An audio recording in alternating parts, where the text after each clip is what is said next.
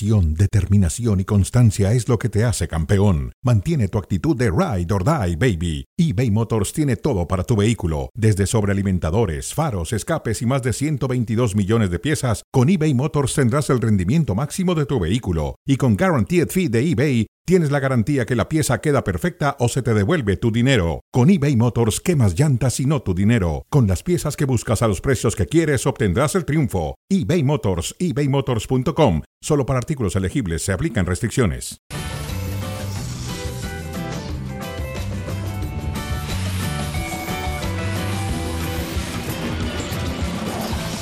Bienvenidos sean todos ustedes a Cronómetro. Julián Quiñones ya es mexicano, ya puede jugar con la selección, recibió su carta de naturalización. Así como el Chaquito es naturalizado, Quiñones, que llegó siendo menor de edad también al país, con 17 años y 5 meses, también es mexicano. ¿Quién se opondrá? Alberto Franco, ¿cómo te va? Buenas tardes. Ay, hermano, ¿cómo estás? Me conoces y me conoces Ah, bien. te conozco. Y me conoces bien. Me da gusto estar contigo. Qué bueno, hermano. Dicen que equipo que gana repite. Así es, y y así es. ayer nos fue bien y hoy nos va a ir mejor todo. Sí, y yo no conozco la derrota, yo siempre gano. Mm, Bueno, si quieres hoy puedes conocerla. Bueno. No, mejor no, No, no le voy a dar. bueno, cita. está bien. A ver, empezamos inmediatamente. Ha recibido ya su carta de naturalización Julián Quiñones, leyenda del Atlas y actual jugador de las Águilas del América. Este tipo que en liga lleva cinco goles en 10 partidos y que ha jugado la mayor parte de esos partidos ese torneo como centro delantero y no como ese delantero libre que lo hacía en Atlas. Eh, ¿Va a terminar como titular Julián Quiñones de la selección mexicana de fútbol en algún momento determinado? ¿Ser el titular referente de su posición? De entrada, antes que responderte esta pregunta. Oh, ya empezamos, ya Sí. empezamos. No me gustó lo que dijiste, esa comparativa con Santiago Jiménez. O sea, ¿hay No naturalizados de primera y segunda? No. Ah, ok. entonces, no, entonces ¿qué no te gusta? Déjame decirte, Ah, ok. déjame decirte. La diferencia entre Santiago y Julián es que Santiago desde muy chiquito ha decidido optar por este Un país. niño. De- pues desde adolescente te diría. sí, Incluso ha jugado ya con selecciones menores mexicanas cuando tenía la posibilidad de jugar por Argentina desde las menores. Ya no Quiñones, se diga Quiño- Quiñones llegó siendo menor de edad, también un niño. un niño, un adolescente. Bueno, sí, 17 años con cinco sí, meses. ya cerca de la mayoría de edad. O sea, estás este haciendo país. distinciones. No, no, no, no, te Estás estoy haciendo diciendo que el ejemplo que pones no, Ajá. no es tan cercano, tan certero. Son naturalizados los dos, ¿no? Ya, ah, los dos son naturalizados y los dos son mexicanos. Ya Los dos son mexicanos. Los dos son mexicanos. Ok, ya. A partir de hoy, es más, ya ni naturalizados, mexicanos. ok. Y tiene el talento suficiente como para ser el titular. Sí, lo tiene. Ajá. Habrá que ver cómo está el Chucky Lozano, habrá que ver el Tecate que recién se lesionó cómo anda. A mí Antuna nunca me ha gustado, no me convence, así que creo que Quiñones es mejor futbolista que Orel Antuna, en ese sentido le podría ganar la posición. Alexis, pues habrá que ver qué pasa con su carrera, pero en ese sentido sí, tiene las condiciones y el talento. Lo que no sé si tenga la disciplina, ¿eh? ¿Quién? Quiñones, Ah, ¿Por qué? porque con Atlas ya alguna vez no quiso jugar contra, en un Ah, fue el divismo, no la lo- disciplina. Pues es falta de profesionalismo, falta de Sí, de disciplina. acuerdo. Divismo, yo no me puedo. Ah, hoy te toca cronómetro con Álvaro. No, no voy porque no quiero. No, es mi no, no. profesión, De acuerdo, es mi trabajo. Tengo que ser disciplinado. Con Lobos Buap era muy joven. Con Lobos. Ay, entonces la, juventud joven. ya es excusa Sí, para las disciplinas y el mal. No, no, pero hoy. No, no, no lo Este es el- critiquen, este era es joven, de la liga. era jovencito, déjenlo. Todos cometemos errores de jóvenes. Se equivocó. Se Como nos podemos equivocar todos, ¿eh? De acuerdo. Ojalá no se equivoque ahora. Digo, también los del brunch, que son mexicanos de nacimiento. pues, También se equivocaron. ¿verdad? Qué caro salió ese Sí, brunch. sí, claro. Muy carísimo. Carísimo. Carísimo. Sí, sí va a terminar como eh, titular. Ahora, solamente tendría que ser como volante por izquierda o como interior por izquierda, porque el Jimmy en su 4-3-3, que es una, usa una variante, un 4-1-4-1, pues no, no, no caben dos delanteros. O lo mete de interior o lo mete de sector, por el sector de la izquierda. Bueno, veremos qué es lo que pasa con Quiñones. No me gustó que lo compararas con Santiago Jiménez de entrada. Son naturalizados los dos. Sí, pero Son mexicanos. Pero Santiago Jiménez está triunfando en Europa, en el Feyenoord. Es el líder de goles, es el líder de asistencia, los en mejores equipos. ¿Y hay algún equipo top de Europa interesado en Quiñones como está interesado en Chaquito? Lee esto. Esto, claro que sí, yo te obedezco, ya sabes. Gracias. Esto dijo su padre. Cualquier futbolista, Real Madrid, Atlético, Barcelona, cualquier equipo grande dirán que sí. Es lógico, él está muy bien y feliz en el Feyenoord, arropado, y eso lo hace crecer mucho. Respondió una pregunta que le hacían sobre las declaraciones que daba Santiago cuando pasaba al lado del estadio Santiago Bernabéu. ¿Puede seguir creciendo en el Feyenoord? No. ¿Ya llegó a su tope? No, no, es, es decir, se tiene que ir esta temporada. ¿Este mismo mercado de invierno? Sin, eh, no, que acabe esta temporada. Que acabe esta temporada. Toda. Toda. O sea, hasta el próximo verano. Que la acabe, que, me- Ah. que termine con 30 goles. ¿Por qué? Porque superando la cifra de los 20 goles, van a venir equipos con otros ojos a verlo. Ya, ahorita ya hay, ¿eh? Ya hay, ya hay, que tiene 12 goles. 12 goles. Supera los 12 goles, llama la atención de la tercera, la tercera división de élite. Más de 15, más de. Segunda, ¿eh? Más de. Ok, la segunda. Segunda. Más de 15, llama a un siguiente nivel.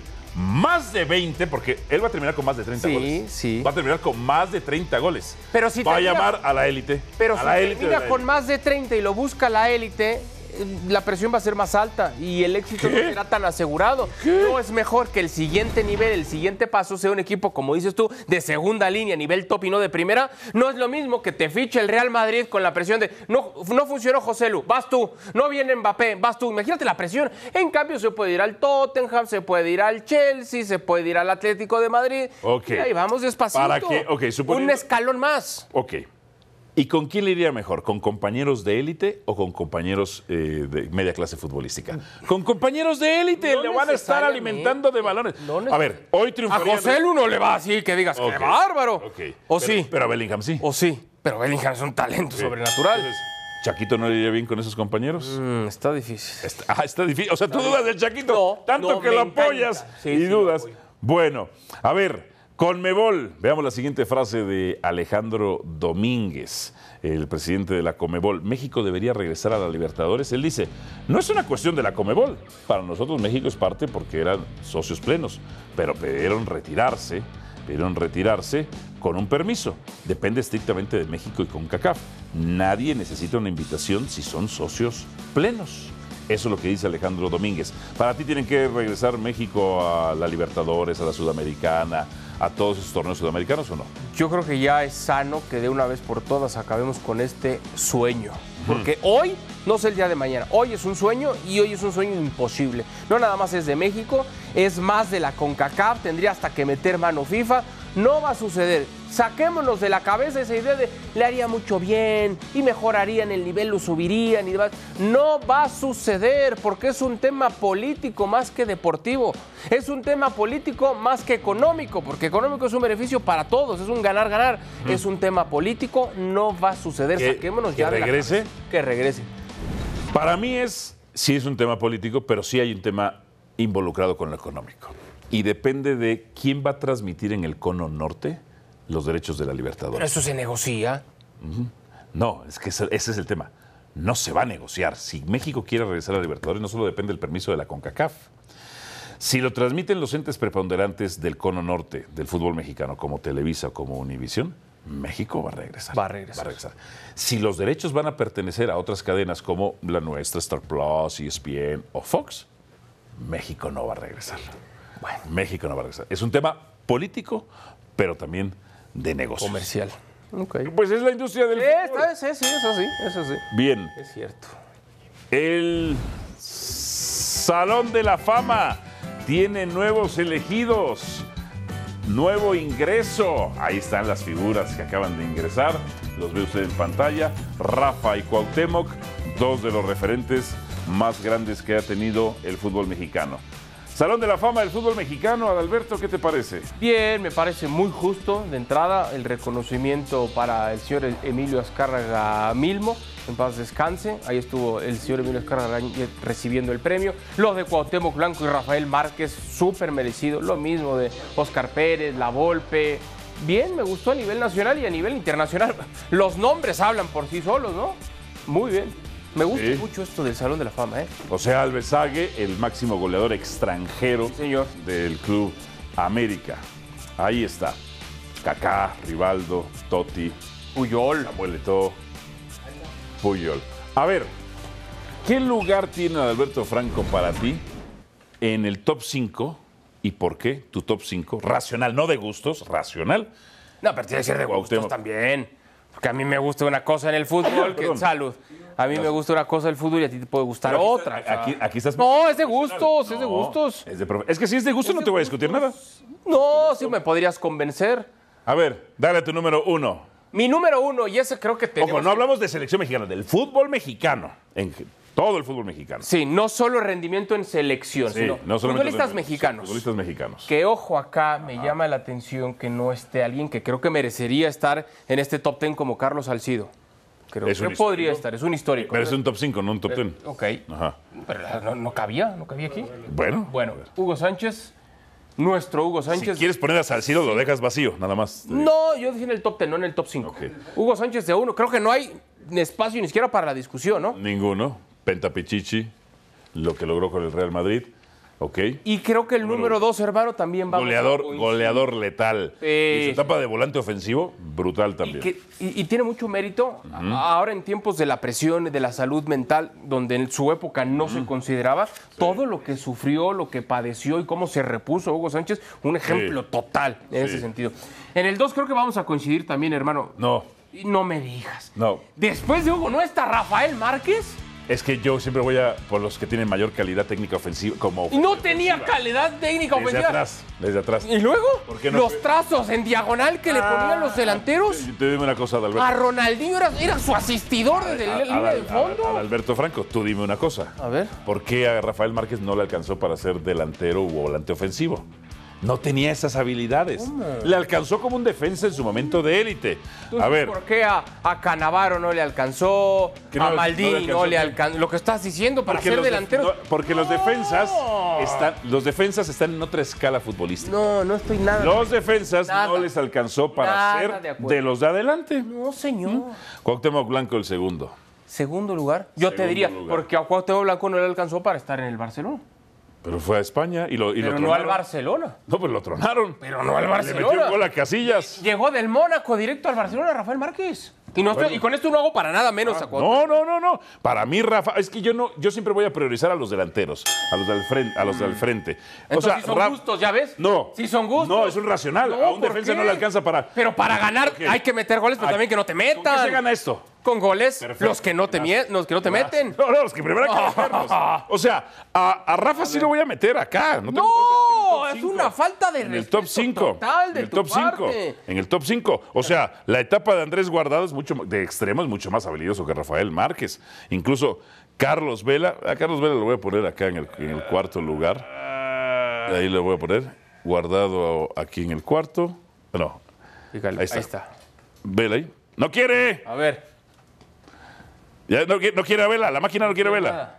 Ahí está. Fíjate, fíjate, vamos a hacer Ok, más. reset. Vamos a resetear. Rápidamente. rápido.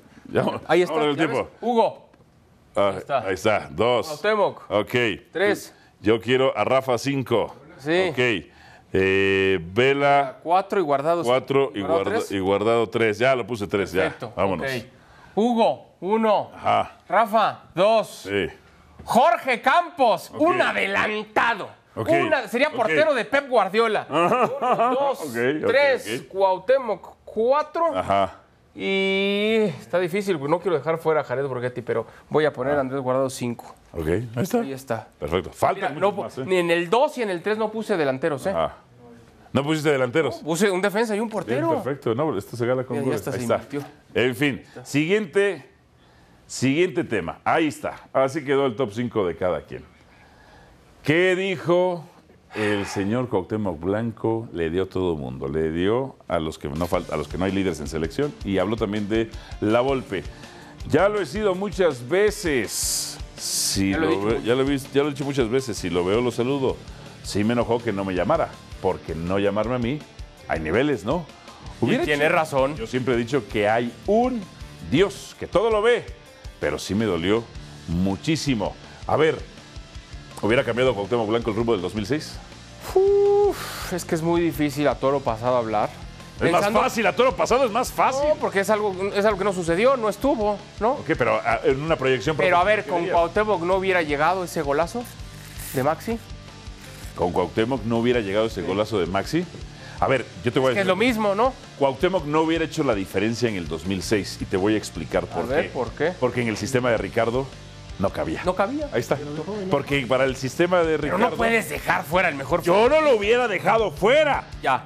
No lo hubiera dejado fuera, pero lo le hubiera armado otro sistema.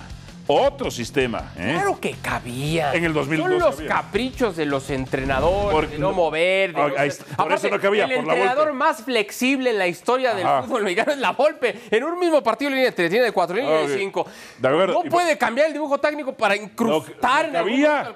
Para él no cabía por una cuestión personal. Ah, no cabía. Por eso no cabía. su pizarra, no cabía en su Ah, corazón. cabía su yerno. Cabía su hierro. Ah, sí, sí, cabía. No que el. Chiquis, fíjate, el Chiquis no merecía ir al Mundial, pero antes de eso no era malo el No, Chiquis. no, ¿eh? no, no, no, Simplemente en ese momento no tenía que ir. en fin. Hacemos una pausa aquí en cronómetro. Al regreso, nuestra compañera Cristina Alexander se une para que debatamos del fútbol femenil. Pausa y venimos con más.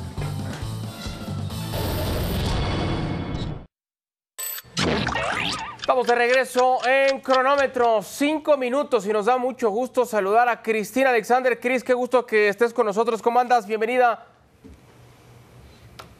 El gusto es todo mío. Hace mucho que no estoy al aire ni con Nadal y menos con Álvaro. Qué gusto estar con ustedes. Saludos. Bueno, ahí está. Queremos platicar contigo, Cris, el tema de Jennifer Hermoso. Ayer en, en la ceremonia de investidura del Salón de la Fama, esto fue lo que dijo. Mi selección nacional cambió la forma de ver el fútbol femenino de muchas personas. Estoy segura que millones de personas alrededor del mundo se han sentido identificadas y protegidas por este grupo de jugadoras valientes. ¿Cuál es el impacto, Chris, que ha tenido Jennifer Hermoso en la Liga MX femenil? Dentro y fuera de la cancha, Adal, eh, con estas palabras que, claro, eh, niñas alrededor del mundo se van a sentir identificadas. Yo creo que gente que ha pasado por situaciones similares y, ¿por qué no?, también las que han tenido que afrontar dichas situaciones en la Liga MX femenil y que todavía quizás no han hecho eh, nada al respecto en cuanto a tratar de buscar esa justicia para ellas. Yo creo que esa palabra de protección es tan importante. Tener la figura también de Jennifer Hermoso. Ustedes saben lo que significa tener a un jugador de experiencia dentro del terreno de juego, voltearlo a ver y simple y sencillamente elevar tu nivel. Sí. Es el mismo caso con Jennifer Hermoso, que por eso le pone esta exigencia también Jesús Martínez, que dijo, de aquí no, no te vas hasta no ver a Pachuca campeón, porque sabemos que se ha quedado muy cerca de poder levantar eh, ese título tan deseado y por qué no darle la oportunidad con Jennifer Hermoso, que eh, sabemos que ya ha tenido su recorrido y lo ha hecho muy bien hasta este momento en la Liga MX femenil. Ojalá esta situación también no la distraiga tanto en cuanto a lo que eh, tiene que hacer también dentro del terreno de juego, pero para mí es un ejemplo espectacular Cierto. dentro y fuera de la cancha y qué mejor que esté en la Liga MX femenil para que las jugadoras puedan aprender mucho de ella, no solo, te digo, como jugadora, sino también como ser humano. Eh, Cris, pasando a un tema similar de la Liga MX femenil, eh, ¿qué nivel tiene para ti la liga? Porque la pregunta es, eh, debe- ¿qué debe pasar para elevar el nivel de la, de la competencia? ¿Te parece un nivel de competencia parejo, bueno, malo, regular, puede mejorar? ¿O está bien? Porque los mismos cuatro equipos han estado en el top 5 de la tabla durante los últimos cinco torneos. América, Tigres, Rayadas, Chivas, en fin. Sí. Puede mejorar bastante, Álvaro. Yo creo que siempre tiene que estar esa exigencia y apenas estamos en los primeros 10 años de la existencia de la Liga MX femenil. Ya hemos visto pasos importantes, patrocinadores que a, cada rato se quieren involucrar más y más. Álvaro, tú estarás muy contento y puedes presumir esto, que el hecho de que ya eh, va a haber Casa Club femenil eh, en las Águilas del América, hoy pusieron la, la primera piedrita, además de la ampliación de la cancha Centenario. Así que eso, la inversión es lo que va a cambiar el nivel de la Liga MX femenil. Lo he dicho también hasta el cansancio que para mí una de las prioridades, más allá de que se agregó el VAR también en liguilla en la apertura 2022, lo que es el sueldo, porque cuidar a estas jugadoras y asegurarse de que se puedan realmente enfocar en lo que les toca dentro del terreno de juego como profesionales, para poder también eh, darle esa oportunidad a sus familias y poder todavía contar con ese sueldo que es algo que todavía puede mejorar, pero yo creo que siempre, en una liga que está creciendo, que es bastante nueva, eh, eh, es siempre, Álvaro, hacer esas preguntas, eh, hablar con las jugadoras, ¿qué necesitas? ¿Qué necesita mejorar esta Liga MX femenil? Los traslados, las comidas, las estancias, porque son cosas que constantemente y aunque sean pequeños detalles, a final de cuentas pueden rendir frutos y podemos ver partidos eh, como se ven ya eh, parejos a veces en la Liga MX y que por eso entretiene bastante también, ¿no? Sí, yo sigo pensando, esta liga que comenzó con algunos equipos no tan convencidos por invertir, con otros que se rehusaban, decían, nosotros no, Eso. y a poco fueron empujando Eso. a todos para que de manera obligatoria todos vamos a poner dinero, todos hay que tener equipo ¿Si femenil. ¿Querían tener la Copa del Mundo? Claro, tenían que hacerlo, y, y muchos lo O sea, hacían lo, lo hicieron, lo, hicieron, lo hicieron forzado. Por forzados, totalmente forzados. Poco a poco algunos se van convenciendo. de- Claro, y se Sí. dan cuenta también por la respuesta que hay por parte del público, Cris, que, que ya van muchos aficionados a los estadios, ¿no? O sea, eso también te impulsa a, a seguir invirtiendo en el fútbol Los femenil, claro. apostadores están pendientes. Sí, señor. ¿Qué opinas, Cris? O- o- eh, eh, lo hecho de que hubo eh, la final en televisión abierta, más de 5 millones de personas que lo vieron, los patrocinadores van a voltear a ver y decir, ok, vale la pena entonces la inversión, más allá de lo que vimos en cuanto al, al nivel también de televidentes en el Mundial, que se vea a nivel local, vayan a los estadios, vayan a ver a estas jugadoras, apoyarlas, porque hay jugadorazas y son partidos también muy, muy entretenidos. Y claro, en cuanto a los equipos regios, que volteen a ver eh, qué están haciendo, qué podemos hacer nosotros y se van sumando poco a poco esos equipos Sí, que sí, incluye sí. A, a Tijuana, a Pachuca también para hacer esas contrataciones y me gusta Bien. cada vez más los mercados cuando vemos que se pelean por esas jugadoras. Perfecto. Pues Cris, muchas gracias. Te mandamos un abrazo. Saludos. Gracias a ustedes. Saludos, Cris. Nuestra compañera Cristina Alexander. Cordura o locura. Guti dice de Bellingham. Es el único que se ha dado cuenta que el trono de Messi Cristiano está libre y va por él. Ah, caray. Y lo dice Guti, que también se había lanzado una, una declaración esta semana sobre que hay una ruleta de técnicos en la liga que no se confía en otros, él quiere dirigir y ti- tiene razón. Le ha puesto también la, la mirada a, a Jude Bellingham, que ha respondido con creces en su reciente incorporación al, al Real Madrid. Es muy temprano todavía, pero lo está haciendo con números incluso mejores a los de Cristiano Ronaldo. Yo diría está bien, pero también Erling Holland, ¿eh? Pero también Mbappé. O sea, no solo. Ellos levantaron la mano antes. Por eso, pero, Erling Haaland y pero al día de hoy, si hablamos de si no es Messi y si no es Cristiano, ¿quién? El que acaba de llegar a la fila a formarse es Bellingham. Eh, De acuerdo, de acuerdo. Ahí está formado. 10 goles en los primeros 10 partidos con el Real Madrid. Igual el récord histórico de Cristiano Ronaldo en la temporada 2009-2010. Pero dos asistencias más que el Lusitano. Los goleadores del Real Madrid, Bellingham y José Lu, con 10 y 5 tantos cada uno. Ahora, es cierto que en lo mediático, este les puede ganar porque juega en el Real Madrid. Porque el Real Madrid te Ven. da una vitrina que no te da el Manchester City. Vende Aunque hoy me digan, ¡oh, el Manchester City! y demás". No es lo mismo el Real Madrid que el Manchester City, que el Paris Saint-Germain, mucho menos sin Messi ahora que se ha ido. Entonces, en ese sentido, los reflectores, claro que le van a apuntar más. Si el tipo sigue jugando así, si sigue marcando tantos goles, aunque esa no es su principal labor, por supuesto que se hablará como el heredero de Messi o de Cristiano. Por supuesto que sí. Ahora, no es que tenga todas las virtudes técnicas de ellos, pero es, está, está siempre en el momento oportuno. Siempre. Siempre en el momento oportuno. Es muy joven, es profesional, hace grupo, hace vestidor, Bien. tiene el 5 de Sidán. ¿Qué más quieres, hermano? Vámonos. No perdiste, pero empatamos. No, ganamos los dos. Gan- empatamos, empatamos. Ganamos los dos. Gracias a Alberto Gracias. Franco, Álvaro Morales. Nos vemos.